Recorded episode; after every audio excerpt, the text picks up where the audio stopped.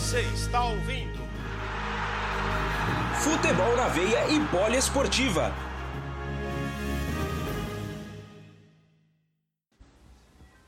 Bom, estamos de volta. Estamos tentando aqui conectar com o Cláudio Zaidan. Vamos ver se vai dar certo agora. Ver se esse probleminha aí com relação à imagem se vai ser solucionado. Se não, a gente segue somente com a voz de Cláudio Zaidan, essa voz marcante aí que a gente já está acostumado a ouvir na Rádio Bandeirantes, beleza? Então vamos lá, vamos com Cláudio Zaidan, vou chamar aqui mais uma vez. Agora tá. ó, ô, ô, Zaidan, a gente, a gente faz a seguinte coisa: tá todo mundo já acostumado já a, a conversar com você. O negócio é rádio, rádio mesmo. É. Então não tem jeito, até o Instagram já tá reconhecendo isso, né? É. Sem dúvida. Bom, então vamos lá. Vamos começar o nosso bate-papo, então. É, gostaria de agradecer pela sua disponibilidade participar conosco desse bate-papo é, para falar sobre diversos assuntos, principalmente sobre futebol, né? É, o Cláudio Zaidan, que é figurinha carimbada na Rádio Bandeirantes, né? Ele mineiro de Uberaba, começou cedo no rádio, né? É jornalista e comentarista de tudo, inclusive futebol. Não dá para a gente deixar somente com futebol, né? Impossível. Né? E, e, Zaidan, eu queria começar né, essa, esse nosso bate-papo, eu queria saber de você, como tem sido sua rotina agora que você está trabalhando direto de casa, fazendo os links, as entradas, tudo da Rádio Bandeirantes, tudo em casa. Como tem sido para você nesse período de pandemia? Bom, eu estava trabalhando até dia 20 de, de abril, aí peguei férias, volto na semana que vem, quarta-feira, né? É, aí, no dia 1 de junho, haverá novidades na, na, na, rádio em termos de programação, então devo ter um horário diferente, e futebol, enfim. E, e nesse período, eu estou com a família, e ouvindo muito rádio, vendo os jogos do passado, estava né? até ouvindo há pouco ali uma narração do Fiore Giliotti no jogo Santos e Palmeiras de 74, que o Brecha arrebentou, o Brecha pelo Santos, né, ex-Juventus, e estava tava ouvindo o jogo com o Fiore Gigliotti, o saudoso Fiore. Enfim, uh, vamos esperando aí que os dias estão passando, quarta-feira eu volto ao trabalho, e tenho conversado com os amigos e aproveitado a família como nunca. Sobre esse aspecto tem sido muito bom às vezes o rádio acaba consumindo né, esse tempo que tinha para participar junto da família, né, com seus filhos, né, o Francisco Manuel, né, o seu netinho Benjamin também. Aliás, é. um abraço para todos eles. Obrigado. De fato, e... de fato. A gente trabalha muito, né? A gente trabalha muito uh, horários que não são convencionais, inclusive fim de semana, feriado. Às vezes eu estou trabalhando e aí me lembro que é feriado. Sábado e domingo a gente trabalha. Então, de fato é um, é um momento diferente. Só que a causa uh, dessa, dessa situação é que é terrível, né? Terrível hoje, são números, números trágicos aí, então é, infelizmente a causa é pesada, é de fato trágica, literalmente trágica, pelo número de mortes em todo o mundo e particularmente no Brasil, onde o, o número tem crescido. Eu vi há pouco que o governador do, do Amapá decidiu pelo lockdown e tal, até discutível isso, mas uh, o argumento dele é o seguinte: não há hospital para tanta gente que está doente, então eu tenho de tentar parar essa progressão que já é geométrica. Né? É, pelo menos tentar frear de alguma forma, porque realmente em alguns estados a situação tem se mantido insustentável, né? Por conta já de não ter mais espaço já nas UTIs, os leitos de UTI estão ficando cada vez mais escassos e daqui a pouquinho, né, a gente está vendo aí como chegou a situação lá na Itália. E pelo que a gente está presenciando aqui no Brasil, a situação pode se né, ficar bem semelhante com a, com a situação da Itália, né? É, infelizmente ainda há muito desconhecimento sobre o sentido, o sentido em que esse vírus atua, as mutações que ele sofre e os efeitos deletérios. Né? Eu vi ontem o New York Times eh, trouxe uma reportagem é, com relatos de médicos dos Estados Unidos em que eles mostram, relatam vários casos de pessoas que foram contaminadas e tiveram derrame. Quer dizer, mais uma consequência que era desconhecida. Né? Agora, por outro lado, como atingiu o mundo inteiro, tem muita gente buscando a vacina. Em Israel, na Alemanha, no Reino Unido, nos Estados Unidos, na China. Então, provavelmente, essa vacina surgirá muito mais rapidamente do que normalmente se produz uma vacina. Claro, não se faz uma vacina da tarde para a noite. Você tem de passar por uma série de testes e a aprovação é demorada, toda uma série de protocolos que, que deve ser, esse protocolo deve ser respeitado. E no entanto, e no entanto, desta vez, mesmo respeitando os protocolos, os testes, tudo indica que talvez no final deste ano já haja vacina. Uma coisa é ter a vacina, outra coisa é a capacidade de comercializá-la e distribuí-la pelo mundo. Porque nós teremos 8 bilhões de pessoas querendo a vacina. Né? É. Então não vai ser fácil, não. O problema não vai ser resolvido da tarde para a noite. E é um problema que ele vai muito mais além até do que a própria doença, mas do, do comportamento do ser humano, né? Nos, nos lugares onde isso está acontecendo, onde está faltando é, máscara, onde está faltando né, esses equipamentos para para os hospitais. Então a gente vê que a situação no mundo está ficando complicada justamente porque às vezes as pessoas elas não se ajudam, né? Que piora ainda mais a situação, né? É, e além de tudo isso, além da, da, da, a crise geralmente ela expressa o que a sociedade tem feito, o que ela produz, o que ela pensa.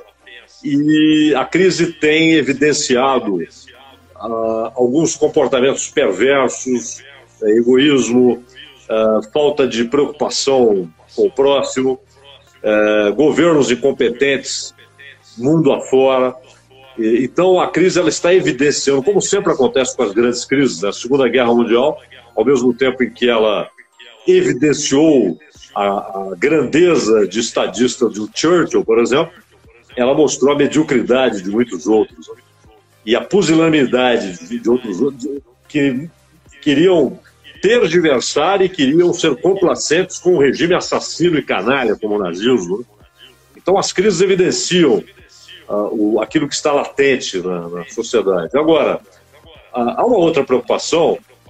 Eu sei que, claro, nós, vamos falar de futebol daqui a pouco, um assunto mais, mais leve, mas, é, mas é um problema que também atinge o, o futebol em particular e o esporte em geral, que é a gravíssima crise econômica contratada por essa situação, pela pandemia.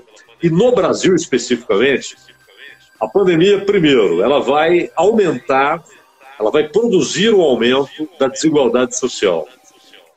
Ela vai lançar muita gente na miséria, uma miséria que já açoita milhões de pessoas.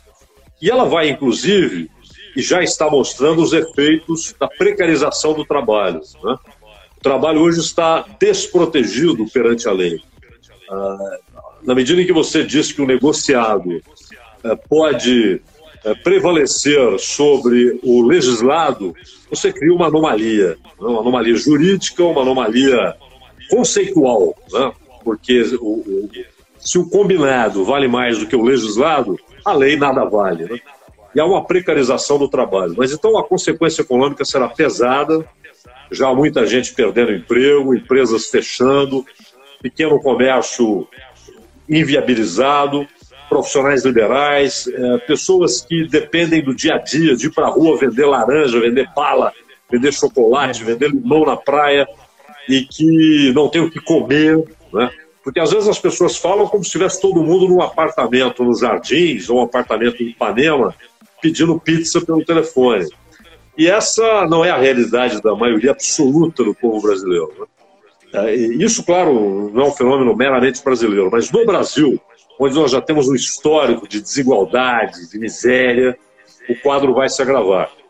E é claro, você sabe disso, Max, uh, o esporte será duramente atingido. Imagina, uh, Fórmula 1, por exemplo, cada corrida é um contrato. Né? O circo viaja pelo mundo, cada corrida é um contrato, você tem patrocínios distintos, contratos distintos com televisão, e o prejuízo é tremendo. A NBA com as suas portas fechadas, o circuito mundial de tênis, os grandes torneios de ATP, ah, o vôlei e, claro, o futebol. Né? Agora, uma expectativa aí para ver como é que será na Alemanha com essa reabertura. Já faltam nove rodadas para o fim do campeonato alemão. Inclusive, dessa vez o Bayern. sábado, né? Já sábado. sábado já vai ter jogo, né? E um jogo de muita rivalidade, inclusive Borussia e Schalke, né? uma rivalidade regional. Schalke 04 e o Borussia. Borussia que é vice-líder, né? Então, aguardemos. A Alemanha, claro, você não pode pegar o que acontece na Alemanha e achar que você vai reproduzir, emular aquilo. Mas vai ser uma experiência que o mundo inteiro vai observar. Né? E, particularmente, alguns países europeus, na Espanha, na Itália, já há uma certa pressão para recomeço, pelo menos, dos treinos. E no Reino Unido, onde o Liverpool está às portas do, do título. Né? Então, todo mundo vai estar de olho no que, no que será feito na Alemanha, o confinamento dos jogadores, os testes de jogadores, massagistas, médicos, árbitros, né? E alguns comportamentos, por exemplo, depois do gol ninguém pode abraçar ninguém, nada de capitão cumprimentar capitão. No banco os jogadores ficaram de máscara. Eles adotaram algumas medidas, obviamente não haverá torcida. Que eu saiba, só haverá torcida na reabertura nas Ilhas Faroe. Mas aí é um caso à parte, é um lugar pequeno, com pouca gente e eles acreditam que seja possível ter torcida no estádio. Mas na Alemanha, obviamente, sem torcida, aliás, este ano, dificilmente qualquer grande campeonato europeu terá torcedor no estádio. Ah, com certeza. Inclusive, até a questão das Olimpíadas, de ter sido postergada para 2021 e ainda com o perigo de não rolar ainda em 2021, né? de ter mais um adiamento por conta dessa situação que muitos países ainda estão com crescimento, incluindo o Brasil, né, que tem tido um número vertiginoso de, de, de, de casos de morte aqui, está cada vez mais complicado. Mas é, voltando ainda nessa questão do futebol é, com relação ao Covid, qual é a sua visão, Zaidan, é, de alguns clubes brasileiros, que no Rio Grande do Sul, por exemplo, Grêmio e Inter já voltaram a treinar, voltaram aos treinamentos, é, mesmo com esses cuidados, é, eu queria saber qual a sua visão, se isso é prejudicial ou não.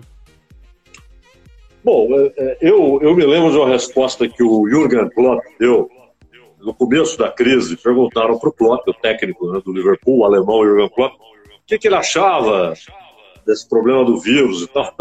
E ele falou: olha, eu, eu não tenho nada para dizer, eu sou um técnico de futebol, não tenho conhecimento científico, né? e eu, menos ainda, quer dizer, não tenho conhecimento científico para dizer que o caminho é esse ou aquele. Agora, Países muito grandes, como o Brasil, como os Estados Unidos, como a Rússia, é, cuja extensão territorial é o dobro do Brasil, o maior país do mundo, a Rússia, a própria China, que é maior que o Brasil, o Canadá, que é maior que o Brasil, esses países têm, é, são continentais, né, de dimensões continentais e têm é, realidades diferentes em suas regiões. Então, hoje, nós temos um problema muito sério em São Paulo, no Rio de Janeiro, Ceará, Amazonas, principalmente na capital Manaus, na região metropolitana de Belém, no Amapá. Então, há algumas, algumas regiões em que a situação é muito mais crítica, muito mais difícil. Campeonato estadual é até possível, dependendo da situação ali. Se você fechar tudo, adotar esse comportamento que a Alemanha adotou, então você, primeiro, testa todos os jogadores. Testados, ninguém contaminado, ninguém contaminado. Então agora eles vão ficar confinados. Só que aquele teste pode não revelar o que aconteceu ontem, anteontem. Então eles esperam duas semanas. Novo teste.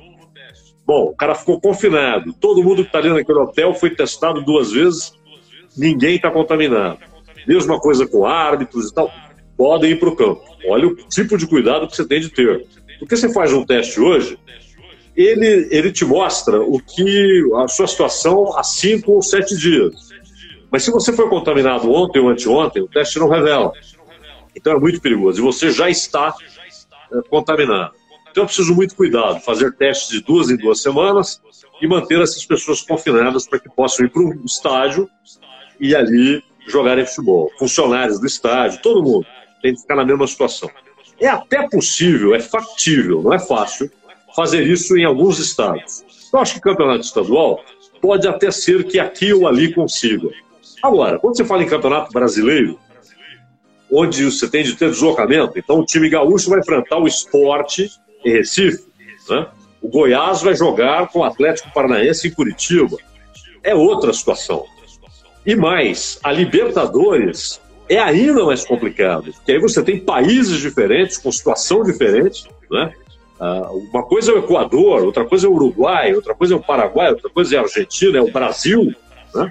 Então, uh, são situações diferentes. Se você abrir para a circulação continental, seja, dentro da América do Sul, é muito complicado. É inimaginável que isso seja feito a curto prazo, não é? Realmente, realmente. Então, não, não nos resta outra coisa a não ser aguardar ainda mais as autoridades né, da, da saúde para guiar né, o futebol como vai ser, outros esportes, enfim. E outra, essa tem que ser a nossa última preocupação, né? ainda mais lembrando que todos nós estamos correndo riscos, ainda mais quem está na capital paulista, nas grandes capitais do Brasil, que estão enfrentando esse problema aí com maior intensidade. Né? E eu vou dar uma passada aqui é, nos nossos seguidores que estão por aqui, dando uma passada, fazendo algumas perguntas. Tem uma pergunta aqui do Eric Filardi, que também faz parte aqui do nosso Futebol na Veia. Ele pergunta o seguinte, ele que inclusive estava conversando com você antes, fazendo essa produção, né? ele pergunta como que é a sua relação com o esporte e a literatura. Pois, é, e ele menciona né, que quando ele te entrevistou, você ainda citou Guimarães Rosa e ele achou isso genial. Guimarães é genial, né? O, assim como Graciliano Ramos, como Euclides da Cunha, para citar os brasileiros. Na América do Sul você pode citar Neruda, uh, Jorge Luiz Borges, né, um gênio, e, e, além daqueles que estão na literatura universal, né? Tolstói. Tolstói é um, um gênio, né? um, um extraordinário, capaz de produzir um conto de 50 páginas ele é capaz de produzir uma referência para a literatura de todos os tempos. Agora, a literatura ligada ao futebol.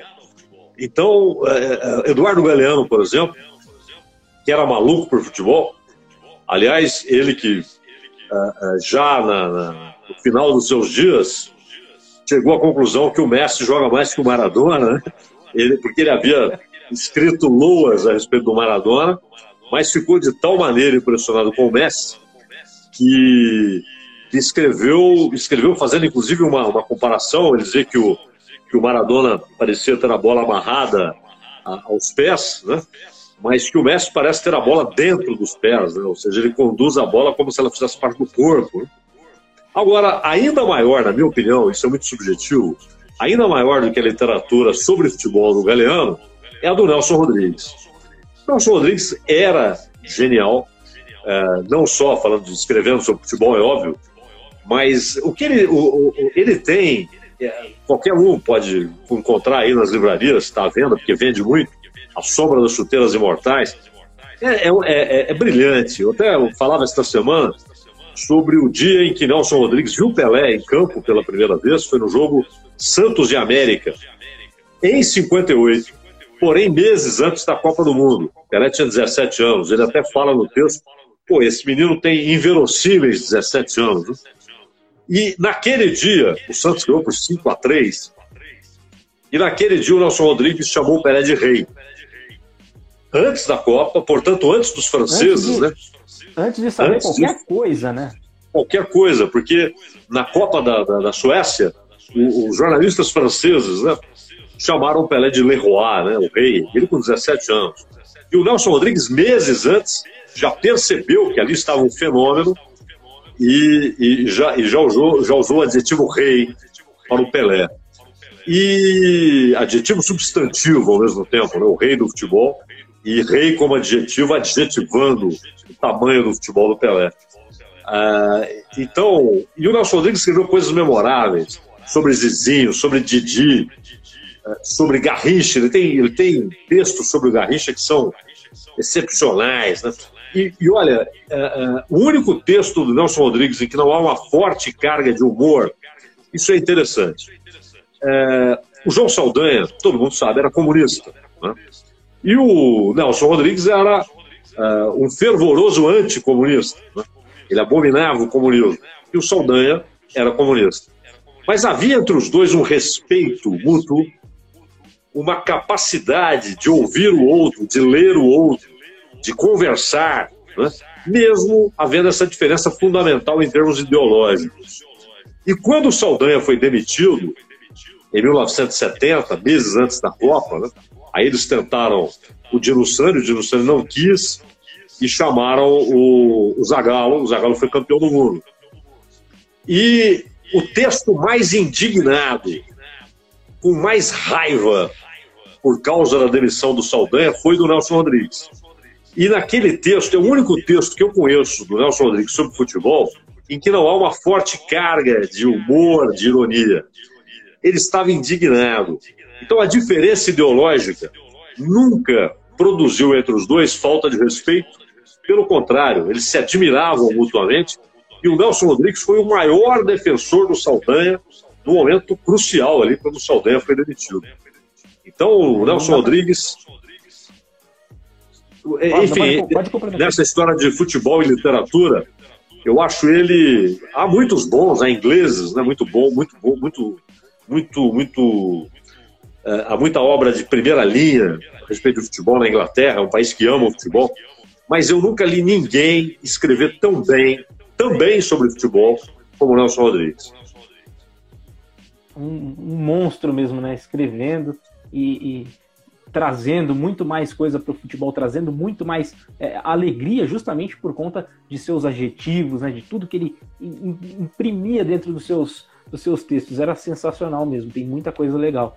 E para você, é isso também que falta hoje em dia, da galera ter essa, essa divergência, claro que isso é notório que pode acontecer com qualquer tipo de opinião, mas é, esse respeito que está faltando que a gente vê que a sociedade entrou num, praticamente num caos, né, por conta é, de todas essas questões políticas e tal. Isso tudo envolve futebol também. É, é qual a sua opinião também a respeito disso?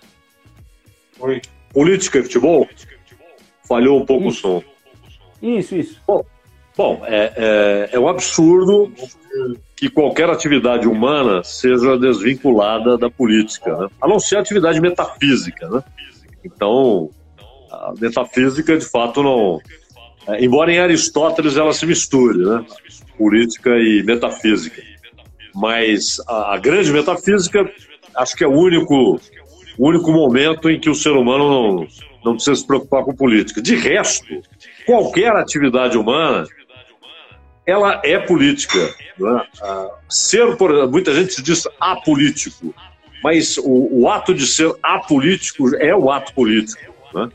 Uh, porque a, a, palavra política está banalizada, ela está, nos nossos tempos, ligada, associada a partido político, a interesses mesquinhos. Até a, até a própria politicagem, né, que tem acontecido claro, muito, né? Exatamente. Mas a política, no sentido aristotélico, né, ela é o bem comum. É, ela é a sociedade, o homem reunido com outros homens numa sociedade coletiva. Né? E aquele que não está na política, no dizer de Aristóteles, é aquele que está isolado, é o ermitão. Quem vive numa cidade, ou quem vive numa aldeia, ou quem vive numa vila, ou quem vive numa metrópole, ele está numa polis, daí a palavra política, né? vem de polis, exatamente cidade. Então é a vida em comum, e é o bem comum. Tanto que Aristóteles preconizava que o bem comum era a meta a ser alcançada pela história e tal. Então a política, dizer que futebol não se mistura com política, é uma bobagem. Aliás, uh, muita gente já se aproveitou do futebol, isso inclusive regimes. Uh, Mussolini, em 34, ele praticamente exigiu o título mundial né, do Vitório Pozzo. Aliás, o Vitório Pozzo é o único treinador que ganhou duas Copas do Mundo, ganhou duas seguidas, né, 34 e 38, ele que era jornalista, mas também havia sido jogador e tal, e havia treinado a Itália na, na, como time olímpico. E ele foi campeão do mundo em 34 na Itália e em 38 na França. E nas duas ocasiões, o Mussolini exigiu o título como uma espécie de ode, de monumento ao regime fascista. Né? Então ele usou o futebol, assim como Hitler uh, usou os jogos de 36 e por isso Jesse Owens é um monstro da história do esporte. Né? o Jesse Owens foi lá e arrebentou com o conceito que Hitler tentava estabelecer usando os Jogos Olímpicos de superioridade racial. E o Jesse Owens varreu aquele discurso correndo, correndo como ninguém, é um monstro extraordinário, um gênio do esporte. E, mas, então, a, a, várias vezes, em 78 na Argentina, a ditadura argentina usou a Copa do Mundo, organizou a Copa e usou a Copa e pressionou acontecimentos da Copa para que aquele título fosse também uma espécie de exaltação ao regime. Né? Na Hungria, o regime, o regime comunista húngaro, que era stalinista, né? É, você sabe que, na minha opinião, o treinador de futebol mais importante da história, pela revolução tática que ele fez, é, é, foi o Gustavo Serbes. E montou aquela Hungria no final dos anos 40 e foi até a Copa de 54, vice-campeão do mundo por circunstâncias, né? a contusão do Puskas, que joga machucado, o gol anulado do Puskas naquele jogo com a Alemanha, uma série de coisas. Mas a importância dele é tamanha que a, a, a Holanda de 74, o Mitchell disse isso, que ele tinha duas influências, o Brasil de 70 e a Hungria de 54. E a Holanda de 74 é filha da Hungria de 54, assim como o Barcelona do Cruyff e o Barcelona do Guardiola são netos daquele, daquela Hungria do Gustavo Sebbs. Então, o Gustavo Sebbs, ele, ele, ele dá um basta ao WM e ele faz o primeiro, o primeiro ensaio de futebol total que a gente viu radicalizada essa proposta com a Holanda em 74. Pois bem, o regime stalinista da Hungria uh, num jogo contra a Inglaterra, uh, o, que, o que, que o Ministério dos Esportes disse para o Gustavo Sérgio? É inaceitável não ganhar esse jogo. E olha, ele tinha time para ganhar, lógico, tanto que ganhou. Mas ele percebeu o absurdo do que diziam para ele. É um jogo de futebol, você não tem nenhuma garantia de que vai ganhar. E a Inglaterra nunca havia perdido em Wembley. Só que a Hungria era tão formidável que foi lá e meteu 6 a 3 na Inglaterra. Os ingleses, a primeira reação dos ingleses foi que aquilo foi um acidente e pediram uma revanche. A revanche foi no começo de 54 em Budapeste. E aí eles viram que não foi um acidente, porque aí a Hungria ganhou de 7 a 1.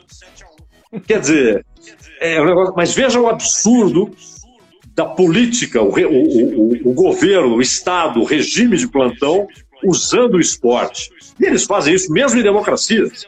Aliás, é bom lembrar que na Guerra Fria, o esporte era um dos fronts entre União Soviética e Estados Unidos. Por exemplo, o xadrez, os embates entre enxadristas dos Estados Unidos e da União Soviética, se transformaram em campo de batalha da Guerra Fria.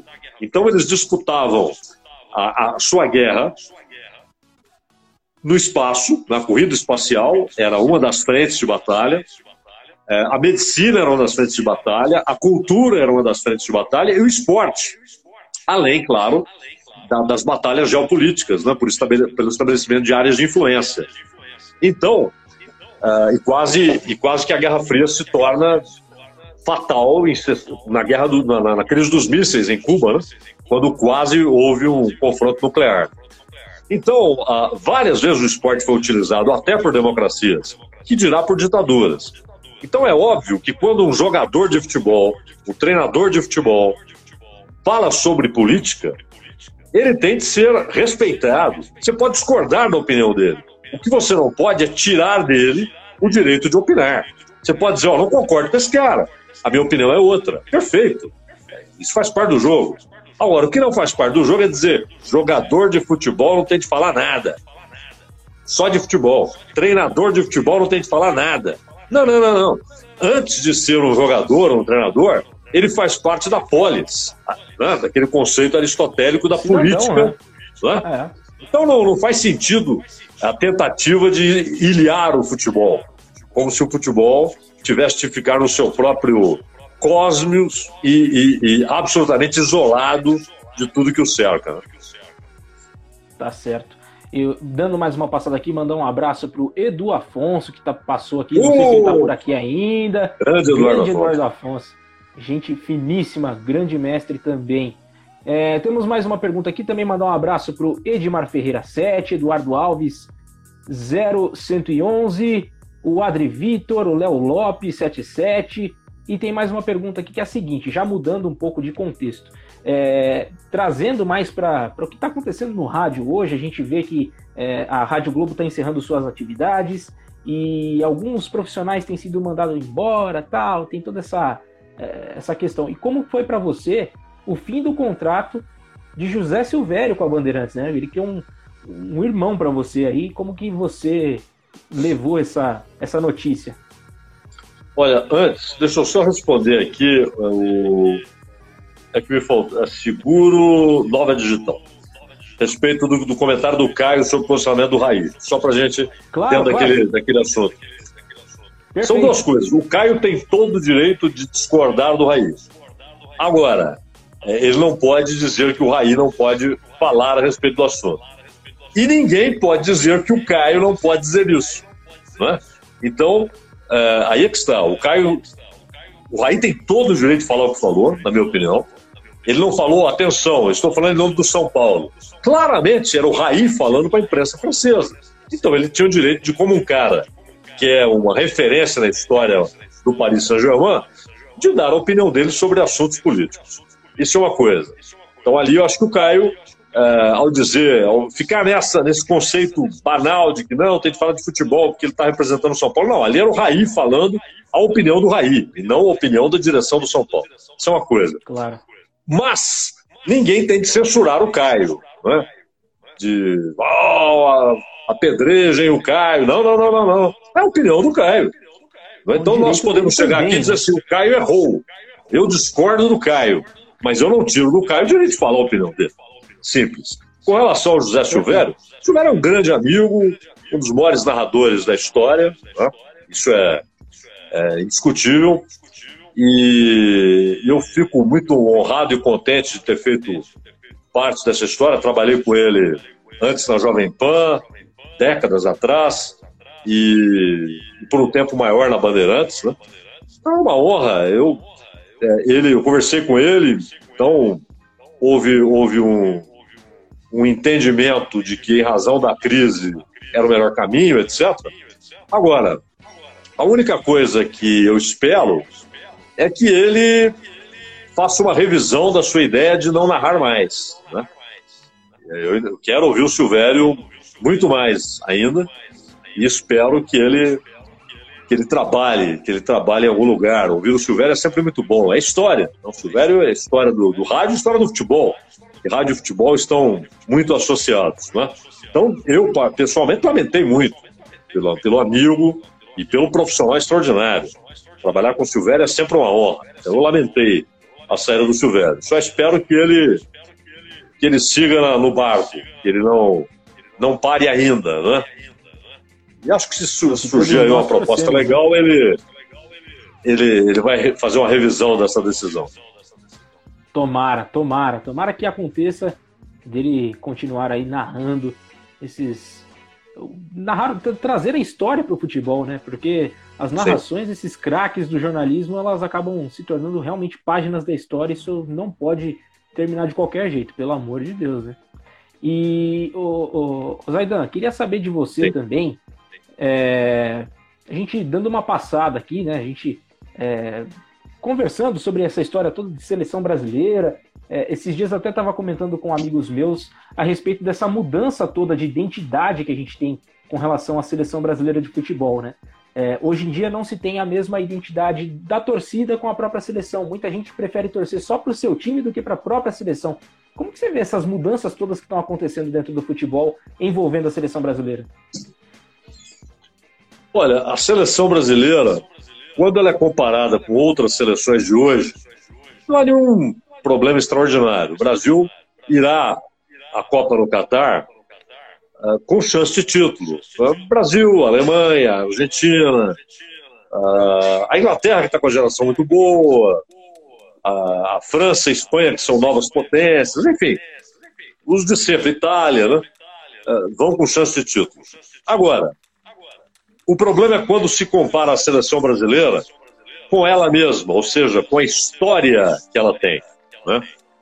Se você pega, por exemplo, o time de 50, que não ganhou a Copa, né? mas você tinha uh, craques como Jair, Ademir Menezes, Zizinho. Bauer. O Zizinho é um fenômeno. O Zizinho é um dos maiores jogadores da história do futebol. Né? Houve erros como deixar o Newton Santos no banco. Isso não se faz, né? Tem cabimento o Newton Santos ser reserva de alguém. É, ele era novo ainda, mas não era um menino. Ele não era um menino. O Newton Santos já estava na lida ali um tempo, tinha de ser titular. E não ter levado o Heleno. Acho que o Flávio Costa não gostava. Olha o número de craques. O, time, o time bicampeão do mundo, a geração bicampeão do mundo, 58 e 62, você tinha é, titular em 62, reserva em 58, Mauro. Né? Você tinha Newton Santos, Djalma Santos, Desorde, Dino Sani, jogador de antologia, o meio campista de antologia, Zito, é, o, o, Didi. O Didi é um caso à parte. O Didi foi um dos maiores meio-campistas da história. O Didi é impressionante o que esse cara jogou de bola. Você tinha uma zona. Como batia na bola, né? Que era claro, completamente um diferente de outros jogadores. Né? Um monstro, domínio de bola, visão de jogo, um armador clássico. O Mazola, o Mazola é bom lembrar, até hoje, ele está na lista dos cinco maiores artilheiros da história do campeonato italiano. Olha quanto tempo ele parou, ele jogou nos anos 60 na Itália, inclusive jogou na seleção italiana, na época podia, né? É, mesmo quem havia disputado uma Copa por um país, podia jogar pelo outro. E o, o Mazola está entre os cinco maiores artilheiros da história do, do, do campeonato italiano. Você tinha o Vavá, artilheiro em todo lugar, no, no, Vasco, no, no, Palmeiras, no Atlético Madrid, um, um artilheiraço. E dois fenômenos, Garrincha e Pelé. 62, o Aimoré Moreira queria montar o ataque do Santos com o Garrincha na ponta direita. O time titular dele, porque o, Fiola estava doente, então foi o, o Aimoré, convidaram o Aimoré. O ataque dele seria Garrincha, Coutinho, Pelé e Pepe. Então o Garrincha e o ataque do Santos. E o meio-campo também Santos e Botafogo, Zito e Didi. Pois bem, o Pepe se machucou duas semanas antes da Copa, o Coutinho também, o Pelé se machucou no segundo jogo, e mesmo assim, ele conseguiu montar um ataque com Garrincha, Vavá, Amarildo e Zagallo. E com Zito e Didi no meio campo. E Nilton Santos, e Djalma Santos, e Mauro, Zózimo, Gilmar. Em 58 tinha o Orlando na zaga, um outro monstro. Então olha o número de craques. Em 70, Carlos Alberto, Clodoaldo, Gerson, Rivelino, Tostão, Jair e, claro, Pelé. E ainda tinha no banco Edu e Paulo César. Não é? Então, havia uma fartura de craques, mesmo quando não ganhava, como em 74. Imagine que no primeiro jogo do Brasil, em 74, a defesa é Nelinho, Luiz Pereira, Marinho Pérez e Marinho Chagas. Só monstro, Leão no gol. Né? E, e, e o erro do Zagallo de deixar o Ademir da Guia no banco. O Ademir tinha de ser titular naquele momento. 82, não precisa nem falar. Para mim, a última seleção brasileira com muitos craques foi em 2006. Você tinha Kaká, Ronaldinho Gaúcho, Ronaldo, Roberto Carlos, né? é, o Robinho aparecendo, Adriano em grande fase. E o Parreira poderia ter levado o Rivaldo, ele não quis levar o Rivaldo, mas ele poderia ter levado. Então, um número muito grande de craques. E na, nesta década, né, que vai terminar daqui a alguns meses, que 20 ainda faz parte da década atual, é, só há um craque, pelo menos na minha opinião. Craque, craque. Bons jogadores há. Então o Brasil pode ir lá em 22 e ganhar a Copa, porque há bons jogadores. Não está um esquema legal, tal, mas craque há um. Nós temos um grande goleiro, né? o Alisson, grande goleiro, excepcional, não é à toa que foi o grande nome do título do Liverpool contra o Tottenham, na Liga dos Campeões, um grande goleiro. E e o mais craque é o Neymar. Agora, você tem bons jogadores. Né? Você olha o Casemiro jogando no Real Madrid, é um bom jogador. Né? O, o, o, esse menino, o Gabriel do Flamengo, eu acho que ele, embora tenha começado a carreira há muito tempo, mas ele pode evoluir muito, um atacante diferente. O Gabriel Jesus, os meninos que foram lá pro, pro Real Madrid, o Vinícius Júnior, o Rodrigo. Enfim, é, é possível formar uma boa seleção, mas craque, só um. Isso me chama a atenção, não comparando com os outros países. Porque os outros países, a, Argentina tem um super craque, né, um dos maiores da história, que é o Messi. Portugal tem um super craque, um dos maiores da história, que é o Cristiano. A Alemanha, com a aposentadoria do Lan e do, e do Schweinsteiger, é, é, ela tem o Kroos, que é um grande jogador, um craque, e dois goleiros excepcionais, o Neuer e o Ter Stegen. Mas também não tem um número farto de craques. A Itália hoje não tem um craque. Ela tem bons jogadores. O problema da Itália há muito tempo está no ataque. Né? É, ela, ela, tanto que quando você pega a lista dos 10 maiores artilheiros da história da seleção italiana, o mais recente é o, é o, é o Inzaghi, que hoje é treinador, o cara já parou faz tempo, é técnico. Né? É. É, aí você tem, e antes do Inzaghi, Roberto Baggio. O maior artilheiro da história da seleção italiana ainda é o Didi Riva, que enfrentou o Brasil em 70. Né? Então, a, Itália hoje não tem craque, mas pode formar um grande time lá e ganhar. Então não é o problema de você comparar com as outras seleções atuais. O Brasil está entre as melhores. Agora, quando você compara com a história da seleção brasileira, do futebol brasileiro, claramente houve uma involução. Né? O Brasil, é, por, por várias razões, não acho que é uma única, ele tem hoje uma grande dificuldade que nunca teve de produzir dezenas de craques numa mesma geração. É, tudo isso vai, vai deixando cada vez mais saturada. A torcida acaba né, ficando mais saturada enquanto não se aparecem grandes craques, até mesmo para poder né, ter, ter, mais, ter mais gente para o Neymar brincar ali, pelo menos pelo lado direito, pelo lado esquerdo ali que ele joga mais. É, mas é, trazendo, trazendo mais para o futebol atual, né, trazendo agora essa questão de, é, de tudo que está acontecendo, é, da questão financeira dos clubes. É, qual a sua visão? Como que vai ser pós-pandemia? O que, que vai acontecer com, com os clubes? Porque a gente vê é, tá todo mundo tentando fazer uma redução salarial para tentar cobrir os gastos de outros funcionários. A gente está vendo que tem alguns clubes que estão conseguindo fazer campanhas também para arrecadação de alimentos para ajudar quem precisa. É, como que vai ser o pós-pandemia também para o futebol atual? Bom, o, futebol brasileiro já tinha um caminhão de clubes endividados até o pescoço, né? antes da pandemia. Alguns estão Imagine... como desculpa agora, né? Mas já estava é, bem Não, atrás, mal já... administrados, mal administrados. Quer dizer, agora, é, muita gente, não só clubes de futebol, governos também, mundo afora, vão colocar a culpa de tudo na pandemia. Né? Mas é. já havia uma gestão ruim em vários clubes brasileiros. E alguns vão conseguir sair da crise com capacidade de caixa, vão atrair investimentos rapidamente, vão atrair patrocinadores, bons acordos com a televisão, porém num outro nível. Aquela, aquelas quantias absurdas, né, é, estratosféricas, elas não caberão nos próximos anos. Quando o Barcelona acorda com seus jogadores uma redução de 70%, e, e os jogadores, inclusive, dizem que ajudarão o clube a pagar todos os funcionários, é sinal de que o problema vai atingir mesmo os clubes bilionários. Né? Então, imagine o futebol brasileiro com clubes endividados, clubes que já não pagavam salário em dia.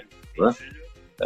É, alguns até isso já, já havia virado um, um moto contínuo, né? não pagavam, não pagavam em dia. Agora, sem a, sem a televisão, porque a televisão não está pagando, com os patrocinadores é, se retraindo, mesmo aqueles que, em alguns clubes, os patrocinadores resolveram bancar uma cota, no caso do Palmeiras, em que a, o patrocinador falou, não, vamos continuar pagando o que estava acertado e tal. Mas isso é um caso raríssimo, né? A maioria perdeu os patrocinadores, pelo menos por enquanto, está sem o dinheiro da televisão, sem bilheteria, porque não tem jogo, e quando voltar não haverá bilheteria, que voltará sem torcida. Alguns conseguem manter todo... o sócio torcedor. E tem todo o gasto também, né? Se você vai ter jogo, vai ter iluminação, vai ter claro. os funcionários todos para você contratar claro. e tudo mais. A vantagem, a vantagem do esporte, não só do futebol, é que ele voltando, imediatamente ele tem um público de televisão. Isso vale para a Fórmula 1, para a NBA, para o futebol, para o vôlei, para o tênis. Né? Então o patrocinador, porque o patrocinador não coloca o nome na camisa para o torcedor que está na arquibancada. O torcedor que está na arquibancada nem consegue ver o que está escrito na camisa. É para a televisão. Então, voltando o jogo, voltará a transmissão pela televisão. Voltando a transmissão, volta o patrocinador. E haverá público em casa. O sócio torcedor continua colaborando e tal. Enfim, o esporte ainda tem uh, uma, uma resposta rápida quando começar a sair da crise. Só que alguns clubes já estavam numa situação, alguns, alguns não, a maioria já estava numa situação tão ruim, uma situação, em alguns casos, catastrófica, colapso financeiro. Veja o que aconteceu com o Cruzeiro. E nós não estamos falando de um clube da terceira divisão, é o Cruzeiro, que recentemente foi, ganhou Copa do Brasil e Campeonato Brasileiro, ganhou dois brasileiros seguidos, ganhou Copa do Brasil agora, né? Um clube de uma história extraordinária, com torcida grande. Veja o que fizeram com o Cruzeiro. Então, são vários clubes que já vinham numa situação muito ruim, que só não quebraram porque são clubes de futebol, né? então, de certa forma, estão imunes à falência, pelo interesse coletivo, pelo interesse de milhões de torcedores, mas vai ser muito difícil para esses clubes a sobrevivência nos próximos anos. Não vai ser fácil. Imagine, então, para, para clubes de, de médio porte, de pequeno porte. Oh, me permita, Marcos, só duas respostas aqui. Tem uma pergunta aqui do Fernando é, vontade, sobre é, qual o último grande camisa 9 brasileiro. Bom, grande, grande, grande, grande o Ronaldo, né? O Adriano poderia ter sido. O Adriano foi um grande jogador. Mas ele, por exemplo, com 28 anos, ele teria disputado a Copa 2010 com 32 e de 14. Seria titular fácil em ambas, né? Ele foi um grande jogador. Mas assim, com uma história grandiosa, o último foi o Ronaldo. Teve bons centroavantes, o Fred foi um bom centroavante, a história do Fluminense, por exemplo, fantástica. Mas o grande, o último grande foi o Ronaldo. E uma pergunta do Doug Minas, é, se eu cheguei a ver algum jogo do Geraldo Assobiador. Sim, vi vários jogos, era um craque, morreu muito jovem e jogava muita bola. Ele não gostava de fazer gol, ele gostava da passe para gol. Mas veja o que o Zico fala do Geraldo. O Geraldo foi um craque.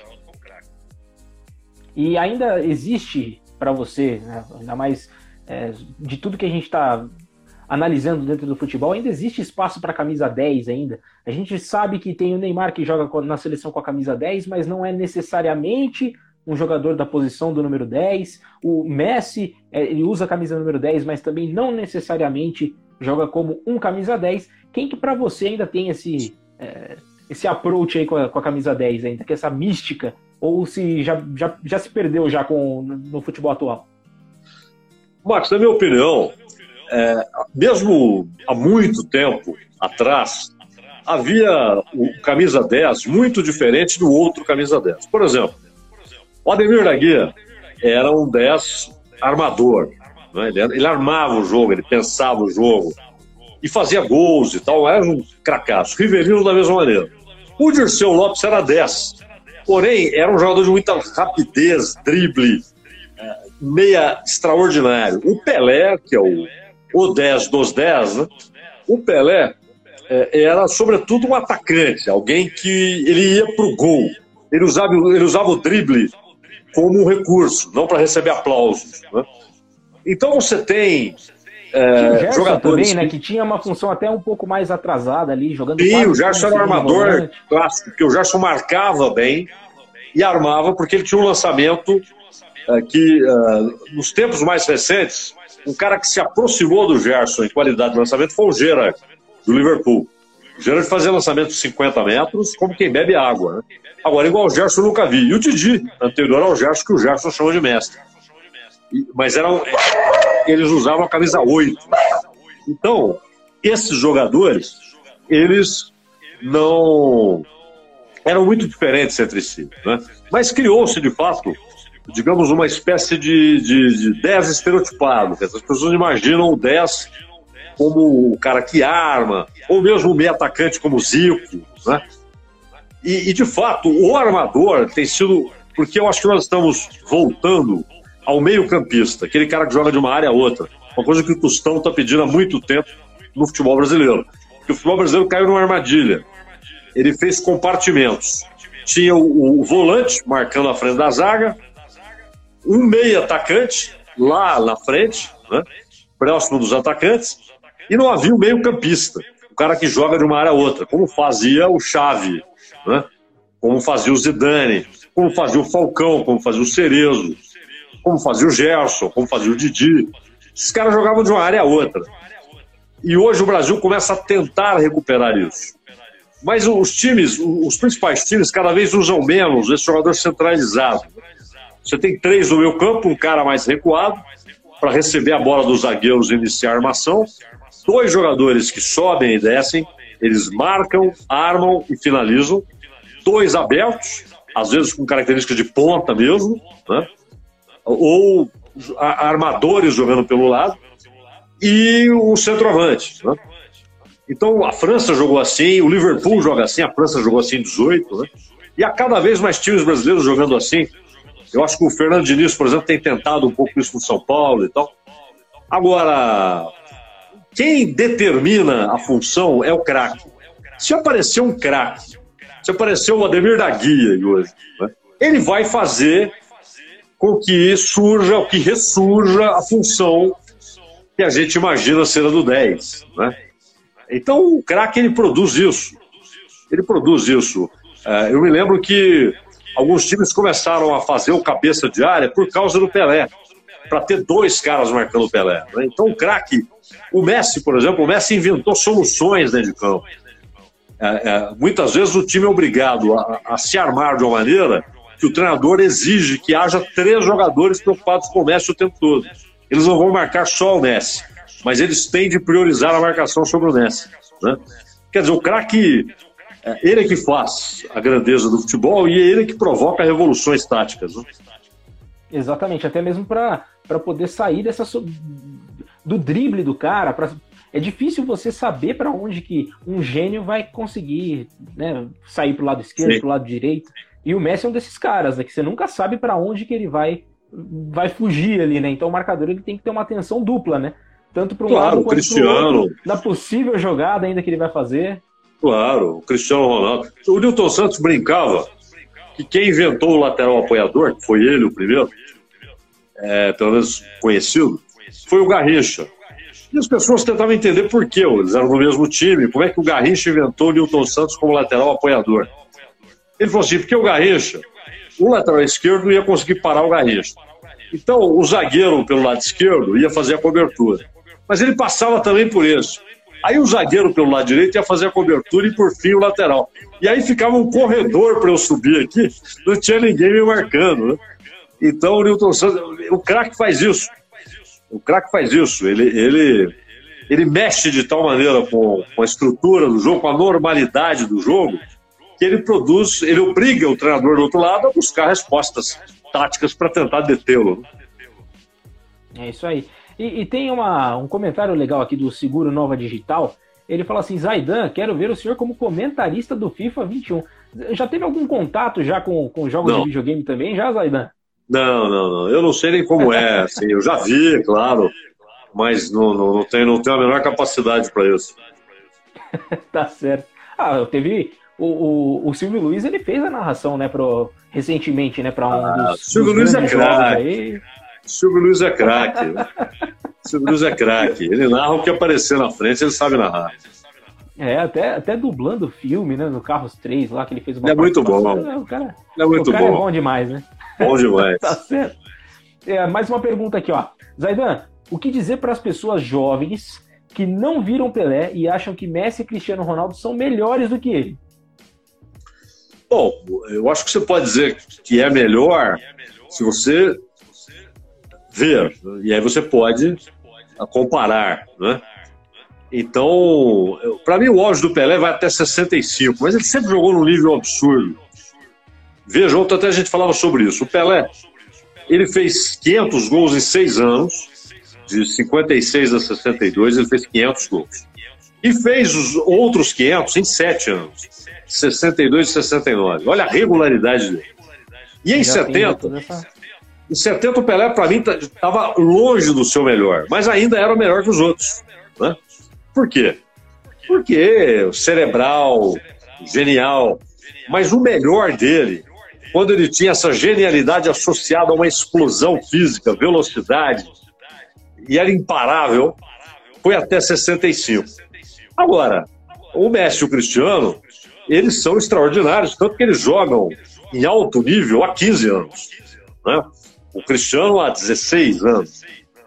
Então, o, o, os dois, isso não é fácil. Isso não é fácil. Às vezes o cara é um super craque, mas ele consegue jogar no seu auge dois anos, três anos. Né? Ele não consegue manter aquele nível o tempo todo. Os dois não.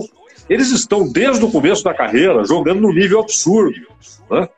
Então, eles são especiais, não há dúvida quanto a isso. Mas, na minha opinião, uh, e para mim o Messi é melhor que o Cristiano. Né? Os dois são super craques, mas mim o Messi é melhor. Mas, na minha opinião, o Pelé é melhor do que o Messi, melhor do que Maradona, melhor do que qualquer um que eu vi jogar. É, e até mesmo é, nessa questão de, de, de, colocar esses, esses jogadores assim, muita gente realmente, é, às vezes, pega, por exemplo, a Copa de 70 não foi a melhor Copa do Pelé, né? Dá para se dizer dessa forma. É, a gente sabe que, como qualquer outro jogador, Pelé também errava chute, Pelé também errava passe. Claro que é não na medida do que hoje em dia, né? Mas, né? É, ele perdeu, perdeu uns quatro pênaltis na carreira. Maradona perdeu pênalti em Copa contra a Iugoslávia, foi salvo pelo Goicoechea em, em 90. O Zico perdeu pênalti, Platini perdeu pênalti, contra o Brasil, inclusive. O, o Baggio perdeu pênalti, eu falando de craques, qualquer um perde pênalti, né? Agora, então é claro, o Pelé não era infalível, longe disso, mas foi o melhor. Ele, ele dominava todos os fundamentos do jogo, todos, todos. Né?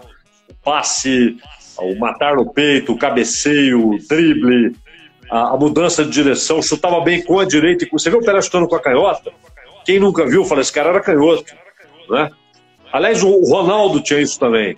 O Ronaldo chutava com a esquerda com a mesma é, precisão e força que chutava com a direita. E o Neymar tem essa qualidade. Uma vez até perguntei para o Neymar se era só talento. Ele falou, não, eu treino. Ele estava no Santos ainda, né? Depois que ele saiu do Santos, nunca mais tive a chance de entrevistá-lo. Mas ele estava no Santos ainda e ele me falou, falou, é treino, treino, treino, treino muito a chutar com a canhota, porque às vezes quando você domina a bola com a canhota, o tempo que você leva para passar para a direita, o zagueiro já chegou. Você tem de aprender a driblar com a canhota, a chutar com a canhota, e o canhoto tentar fazer isso com, com o pé direito também, né? Isso dá, isso dá uma, uma vantagem para o atacante, porque ele não tem de passar para outro pé para chutar. O pé que cair, ele está chutando, né? É. E, e tem, tem um, acho que é algo interessante para colocar também. A gente, muita gente coloca o Ronaldinho como superior a muitos desses craques que estão no futebol atual, né? O que, que faltou para o Ronaldinho realmente consolidar é, essa carreira dele? Porque ele teve anos maravilhosos lá no Barcelona, mas depois disso decaiu muito a carreira dele. O que, que acabou atrapalhando, pelo menos ao seu ver? A gente sabe que é meio difícil de, de saber, de prever o que estava acontecendo na cabeça dele, mas queria saber sua opinião. Olha, o Ronaldinho Gaúcho talvez tenha sido o jogador mais habilidoso que eu vi. E, e é sempre bom, como diz o Tostão, né? Separar habilidade de técnica. A técnica é o, o chute, o passe, né? o matar a bola, é, a marcação, tudo isso é técnico. Né?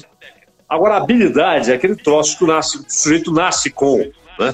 O Denilson, por exemplo, que é nosso amigo, o grande Denilson, comentarista da, da TV Bandeirantes. O Denilson, eu falo isso para ele. Falo, meu, você tinha uma habilidade circense, uma coisa, né? E o Ronaldinho Gaúcho, o Ronaldinho Gaúcho, ele fazia o que queria com a bola. Faz, né? Porque é uma coisa que o cara não perde. Uma habilidade monstruosa. Agora, é, é, o auge dele no Barcelona, realmente, aquilo foi espantoso que ele jogou no Barcelona. É bom lembrar que ah, no Paris Saint-Germain, ele já teve um ano excepcional. Excepcional. O último ano dele no Paris Saint-Germain foi por isso até que o Barcelona buscou. E ele jogou demais no Barcelona. Tanto que você pergunta para Messi, para Cristiano, para Neymar, para Ibrahimovic, os caras que jogaram depois, o que eles pensam, ou jogaram na mesma época, o que eles pensam no Ronaldinho, pro Xavi, pro Iniesta, pô, os caras tiram o chapéu. Né? Falam, o que esse cara faz com a bola é e ele teve uma carreira brilhante. Agora, por exemplo, em Copa, ele foi campeão em 2002, mas ele nunca jogou em Copa do Mundo um terço do que ele jogou no Barcelona. Né?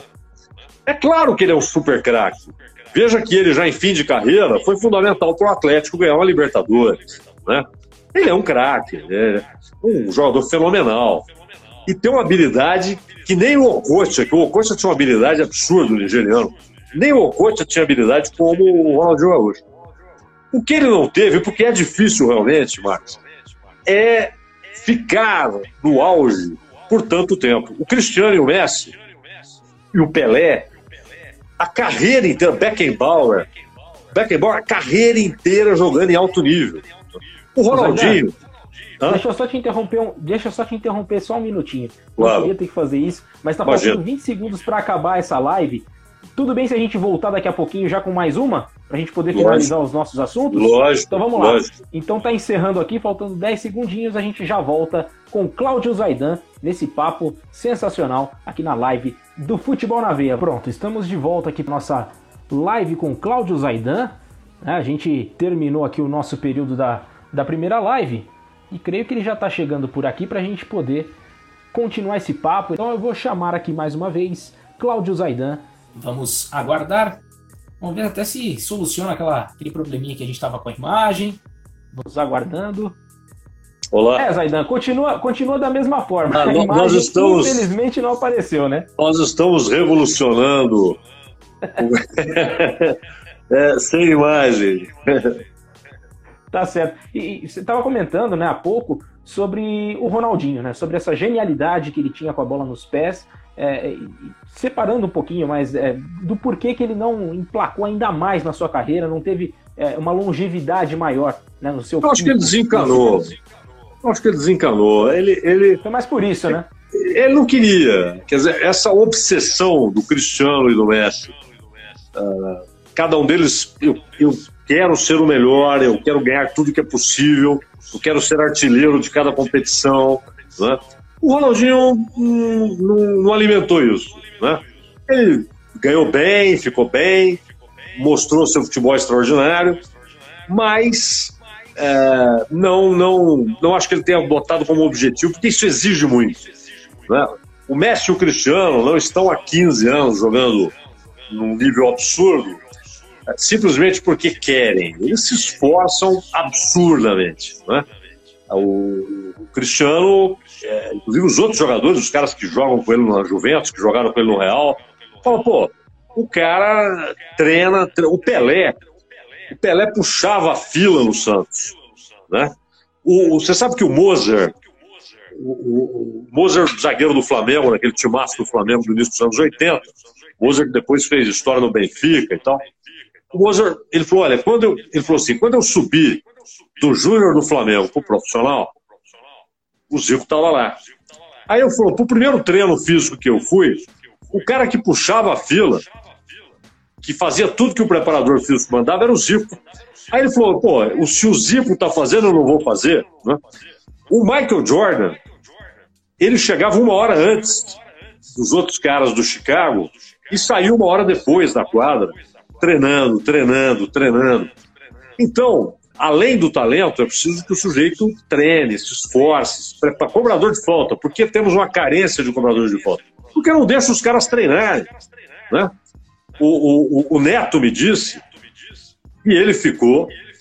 É, ele, no auge dele, ele treinava num dia 70 cobranças, aí dois dias depois, 100 cobranças, Dois dias depois, mais 70 cobranças. Treinava com a bola encharcada. Hoje não, não precisa fazer isso, mas naquele tipo de bola. Treinava com a bola encharcada.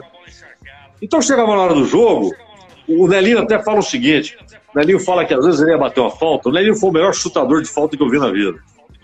E ele disse que às vezes ele ia bater uma falta, chegava alguém do Cruzeiro para ele, ou depois, no Atlético, jogou nos dois, e falava assim: Ô Nelinho, deixa eu bater que eu tô sentindo que eu tô bem.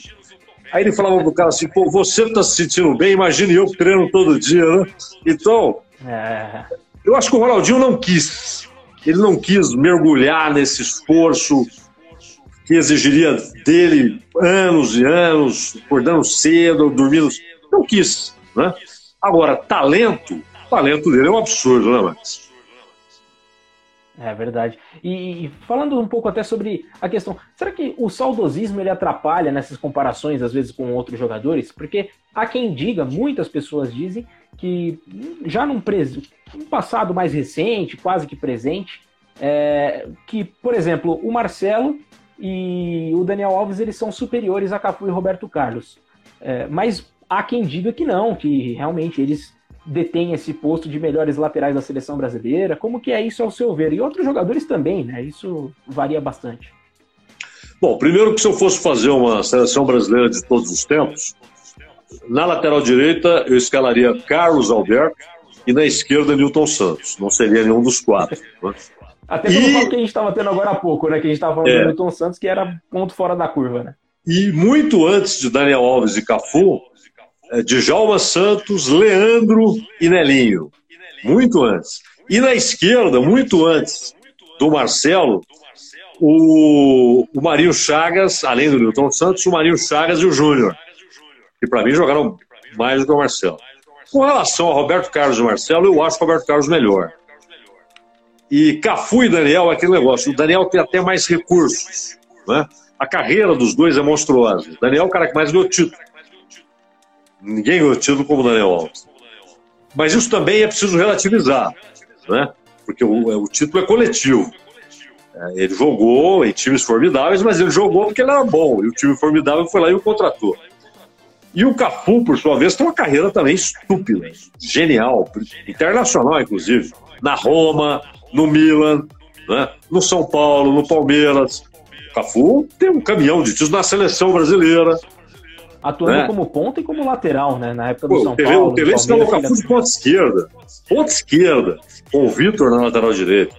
Então, eu acho que os dois são do nível parecido. Né? Agora, o saudosismo atrapalha, porque muitas vezes o, o mas também o revisionismo atrapalha. O saudosismo atrapalha como? Muitas vezes a gente faz do passado um refúgio. Né? A gente se esconde dos problemas de hoje no passado. E, o que a gente faz? Idealiza o passado. Como se no passado não houvesse problemas, não houvesse jogadores ruins, não houvesse jogos ruins. Isso não é verdade. Havia muito jogador ruim, havia muito jogo ruim. Lógico, sempre há. Né? Agora, é, o problema do saudosismo é você se refugiar no passado, idealizá-lo, romantizá-lo e achar que tudo do passado é melhor.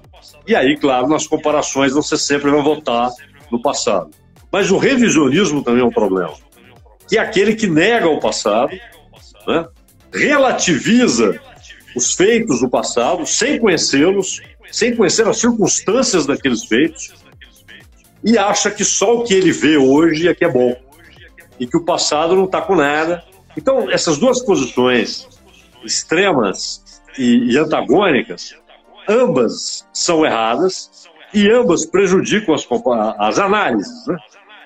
Porque o sujeito parte da premissa de que o, que existe hoje é melhor e acabou. O outro parte da premissa de que o que havia no passado era melhor e acabou. E aí vira uma, deixa de ser um debate objetivo, racional, né? passa a ser passional. Então é claro que atrapalha, tanto o saudosismo atrapalha quanto o revisionismo. Né? tanto para um lado quanto para o outro, né? Claro. tá certo. E aqui passando, mandar um abraço também para a galera que está participando aqui, para o Sérgio Vitor, para o Rodrigo Dantas, para o Roberto Augusto, o Maus Torelli, o Eduardo, o Edu Ponto Oficial, o Brandão 1935, o Hélio Chope. Mandar um abraço para toda essa galera que está acompanhando aqui a nossa live com Cláudio Zaidan. E um é, abraço também pro, pro Cebola, aqui de Uberaba, Cebola de Uberaba. Oh, grande amigo, um tá acompanhando a gente. Mandou mensagem também, né, agora há pouco aqui o Cebola. Sim, um abraço para ele.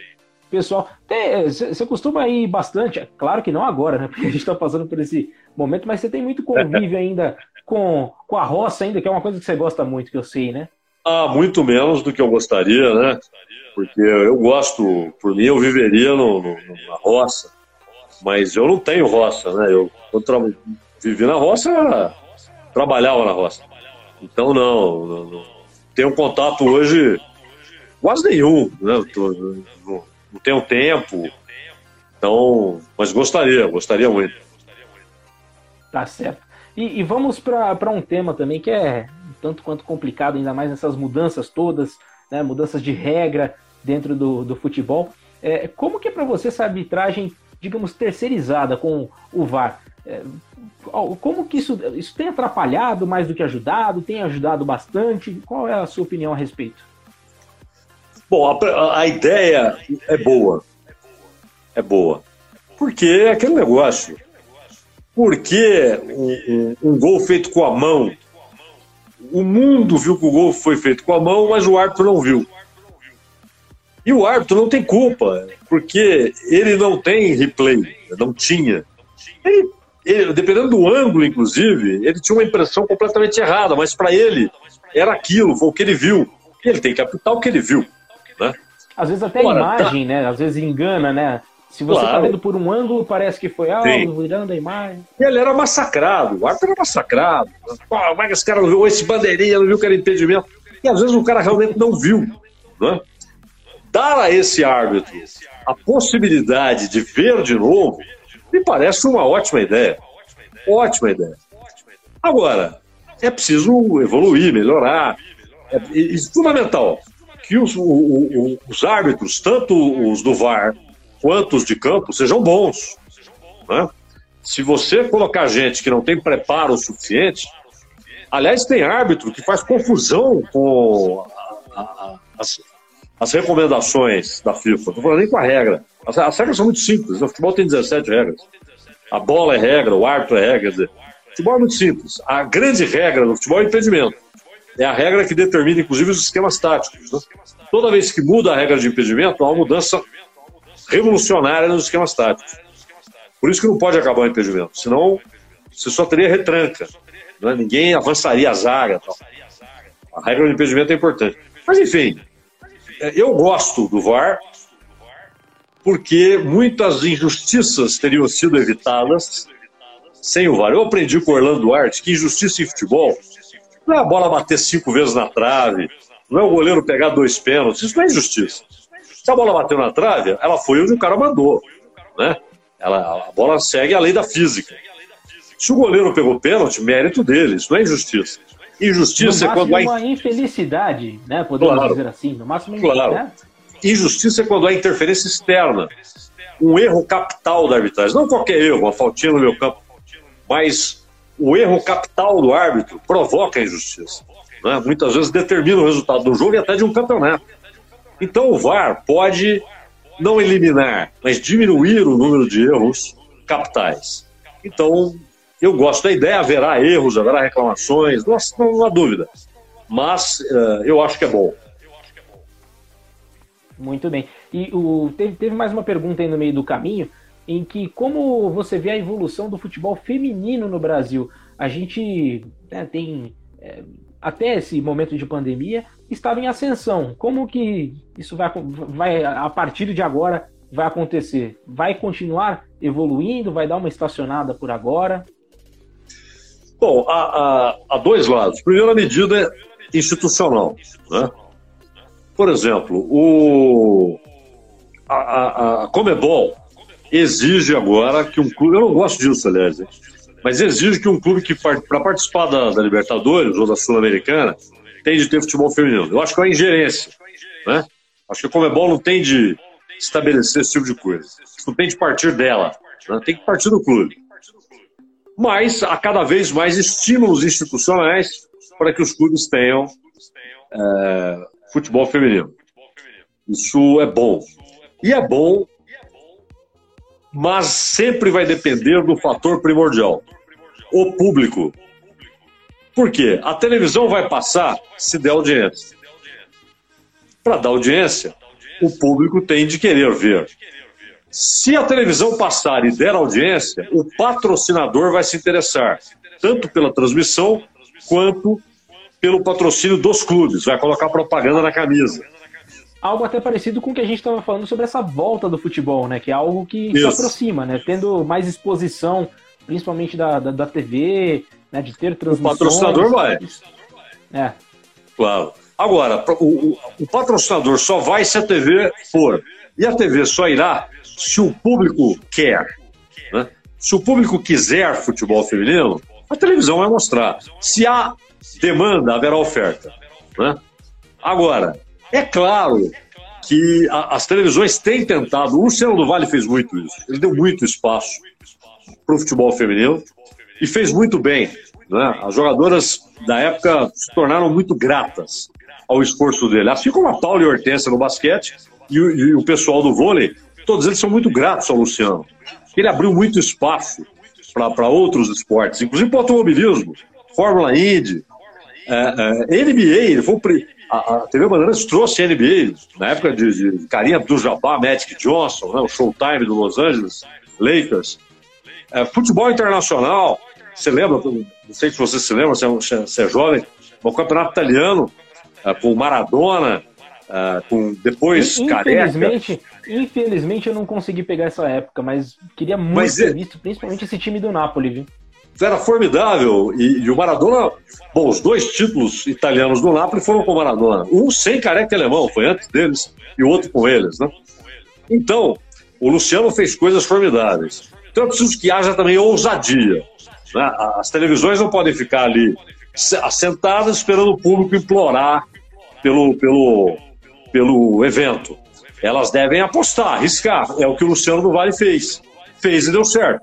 Então eu acho que se houver quem arrisque e, e coloque o produto, as pessoas vão se acostumando, vão começando a ver e tal. Agora, é fundamental que haja público. Né? Porque havendo público, a TV vai fazer. E havendo TV, haverá patrocínio. Senão, as jogadoras continuarão indo embora para jogar na Suécia, na Noruega, na Alemanha, nos Estados Unidos, no Japão. Tentar aproximar mais também né, da, da, torcida brasileira, né? Que essas jogadoras realmente elas estão é, criando, a, é, construindo suas carreiras fora do Brasil justamente por conta disso, que são os lugares que realmente elas estão percebendo que tem esse apoio maior também, né? Claro para viver disso, né? Para a jogadora viver disso. Não adianta só ela gostar, ela tem de viver disso, é uma profissão. Né? É. E o, o, tem mais uma pergunta aqui. Qual a sua partida favorita? Qual na, na história mais te marcou? Que partida que você viu e, e, te encanta até hoje quando você relembra, Zaidan? Bom, são várias, né? mas para não ficar aqui gastando o tempo de todos, eu vou citar Brasil e Inglaterra em 70. Aí me permite um outro jogo de Copa do Mundo. Ah, além de Brasil ah. e Inglaterra em 70, um outro jogo de Copa do Mundo. É, Holanda e Uruguai em 74. Foi a primeira vez que vimos aquele time da Holanda. É verdade que o, o Feyenoord foi campeão europeu em 70, e aí o Ajax ganhou 71, 72 73. Então eram quatro títulos seguidos do futebol holandês. Mas na época não passava para cá. Então a gente não tinha ideia do que era a seleção holandesa. Então, ver o primeiro Como jogo. Tinha, contra aquilo se tornado, né? Nossa, quando saber. você vê aquele primeiro jogo com o Uruguai, aliás, não só nós, os jogadores do Uruguai. Eu perguntei pro Pablo Forlan, pai do, do Diego Forlan, né? O Pablo Forlan era o lateral direito da, da, seleção do Uruguai, que jogou no São Paulo, foi campeão no São Paulo. E o Forlan falou: a gente não entendeu nada, a gente não sabia o que estava acontecendo em campo. E o Pedro Rocha, o maior jogador uruguaio que eu vi, e para mim o melhor estrangeiro que jogou no Brasil, melhor jogador estrangeiro que jogou no Brasil, Pedro Rocha. O Pedro Rocha falou para o Alexandre Pretzel, nosso colega Alexandre Pretzel. O Pedro Rocha falou para ele: falou, ó, quando eu matei a bola no peito, né, que tinha aquela categoria, matei no peito, esperando ela descer, passaram três holandeses levando a bola. Nem os uruguais entendiam o que estava acontecendo. Então, esse foi um jogo marcante também. Boa, boa, muito bem. E a gente vai chegando então ao finalzinho dessa, dessa nossa, desse nosso bate-papo aqui com o Zaidan. Zaidan, suas considerações finais, por favor. Ah, eu agradeço o convite. Sou quem agradece aí a, a, a, a, decisão de vocês de me convidarem. Agradeço você, Max, o, o Eric Filardi, que, que, falou comigo. Né? O Eric eu já tive a oportunidade de, de conversar com ele há alguns anos. Foi até um trabalho que ele fez é, com, sobre narração, inclusive sobre o grande José Silvério. E estou aqui junto com o meu filho mais novo, o Manuel, a gente estava acompanhando esse papo aqui. Foi muito bom, a conversa é muito boa, passou rápido. Pô, legal, legal, legal saber. Um abraço ao Manuel que está acompanhando junto com a gente, né? Um abração para ele. E agra... oh, legal, Manuel. Tamo junto, hein? E agradecer a vocês, Aidan, pela disponibilidade, por nos atender. É, para mim, de verdade, é uma honra conversar com um nome tão grande do nosso jornalismo, do nosso rádio brasileiro. É, agradeço imensamente pela oportunidade, beleza? Sou eu quem agradece. Um grande abraço e parabéns pelo trabalho de vocês aí. Grande abraço para você, sucesso e saúde sempre. E a gente vai finalizando essa, essa nossa live. É, gostaria de agradecer também a presença de todos vocês. Eram muitas mensagens, fica até difícil de poder parar aqui nas mensagens que vocês mandaram. Um abraço para o Léo Abraão, para o Jean Lucas 123, para Silvia Carvalho, MG, é, para o Elton, Elton Elaine Belchior, também tem Segala 66, muita gente participando da nossa live, muito legal. Cadum, Santos, César Aleto, Doug Minas.78, o Eric Filardi, que esteve aqui com a gente durante toda a nossa live, ele que também nos ajudou com a produção é, nessa conversa com o Zaidan, que foi sensacional. Espero que vocês tenham curtido o papo.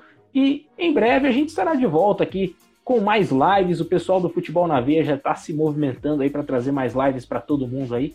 Então, nesse período de quarentena, se possível, fique em casa e aproveite todo o nosso conteúdo. E lembre-se sempre, futebol na veia, o jornalismo está no sangue. Obrigado, galera. Forte abraço para vocês. Aproveitem o final de semana, mas em casa, hein?